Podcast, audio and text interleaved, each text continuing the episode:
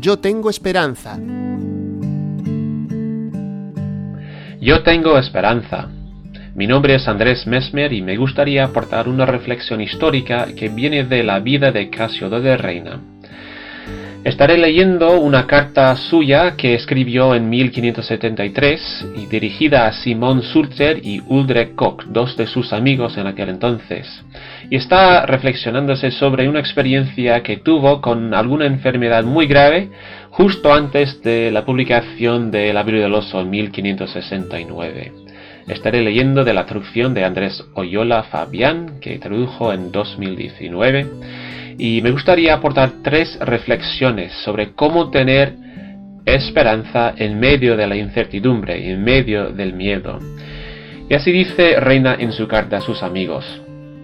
¿Con qué lazo perpetuo de gratitud me habéis atado cuando, apenas llegado a Basilea con mi esposa y mi pequeña familia, me había atrapado, atrapado una enfermedad gravísima y absolutamente mortal?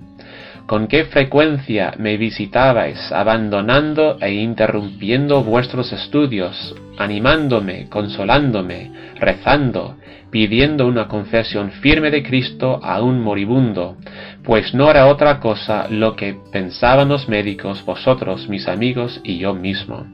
La primera reflexión es que tú puedes servir, tú puedes ayudar y tú puedes dar esperanza en este tiempo de incertidumbre, tú puedes ser la herramienta que Dios usa para dar esperanza a los demás. Reina sigue.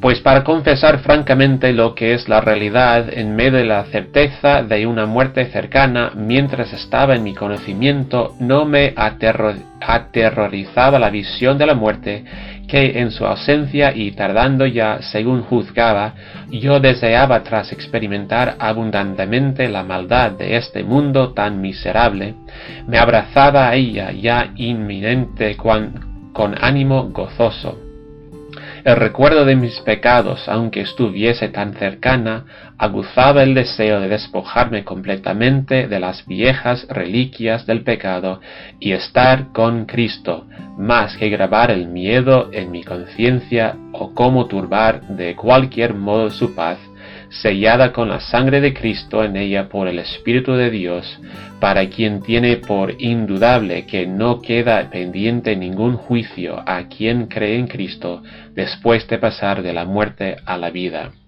La, la, segunda reflexión que tengo es que debemos tener la mentalidad de Pablo, que dice, porque para mí el vivir es Cristo y el morir es ganancia en la segunda parte del versículo 23 dice, teniendo deseo de partir y estar con Cristo, lo cual es muchísimo mejor.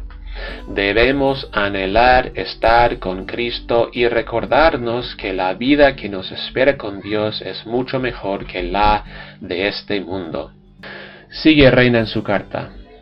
Recuerdo de mi esposa y de mis hijitos que me parecía por ello haber llevado a Basileo solo para que, lejos de sus amigos y conocidos, solos entre desconocidos y especialmente privados de mí, comenzasen de nuevo un nuevo destierro. Me producía no poca tristeza, pero la desechaba de mí fácilmente y pronto, encomendándolos a la providencia paternal de Dios, que primero a mí y luego a ellos conmigo, entre tantos desastres y frecuentes fatigas, nos había hecho experimentar su paternal cuidado.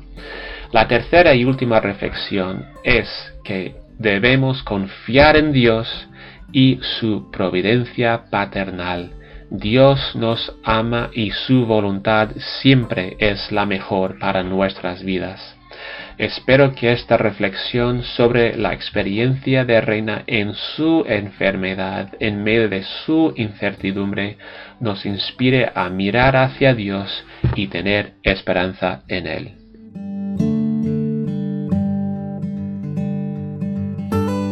Yo tengo esperanza es un espacio de protestante digital.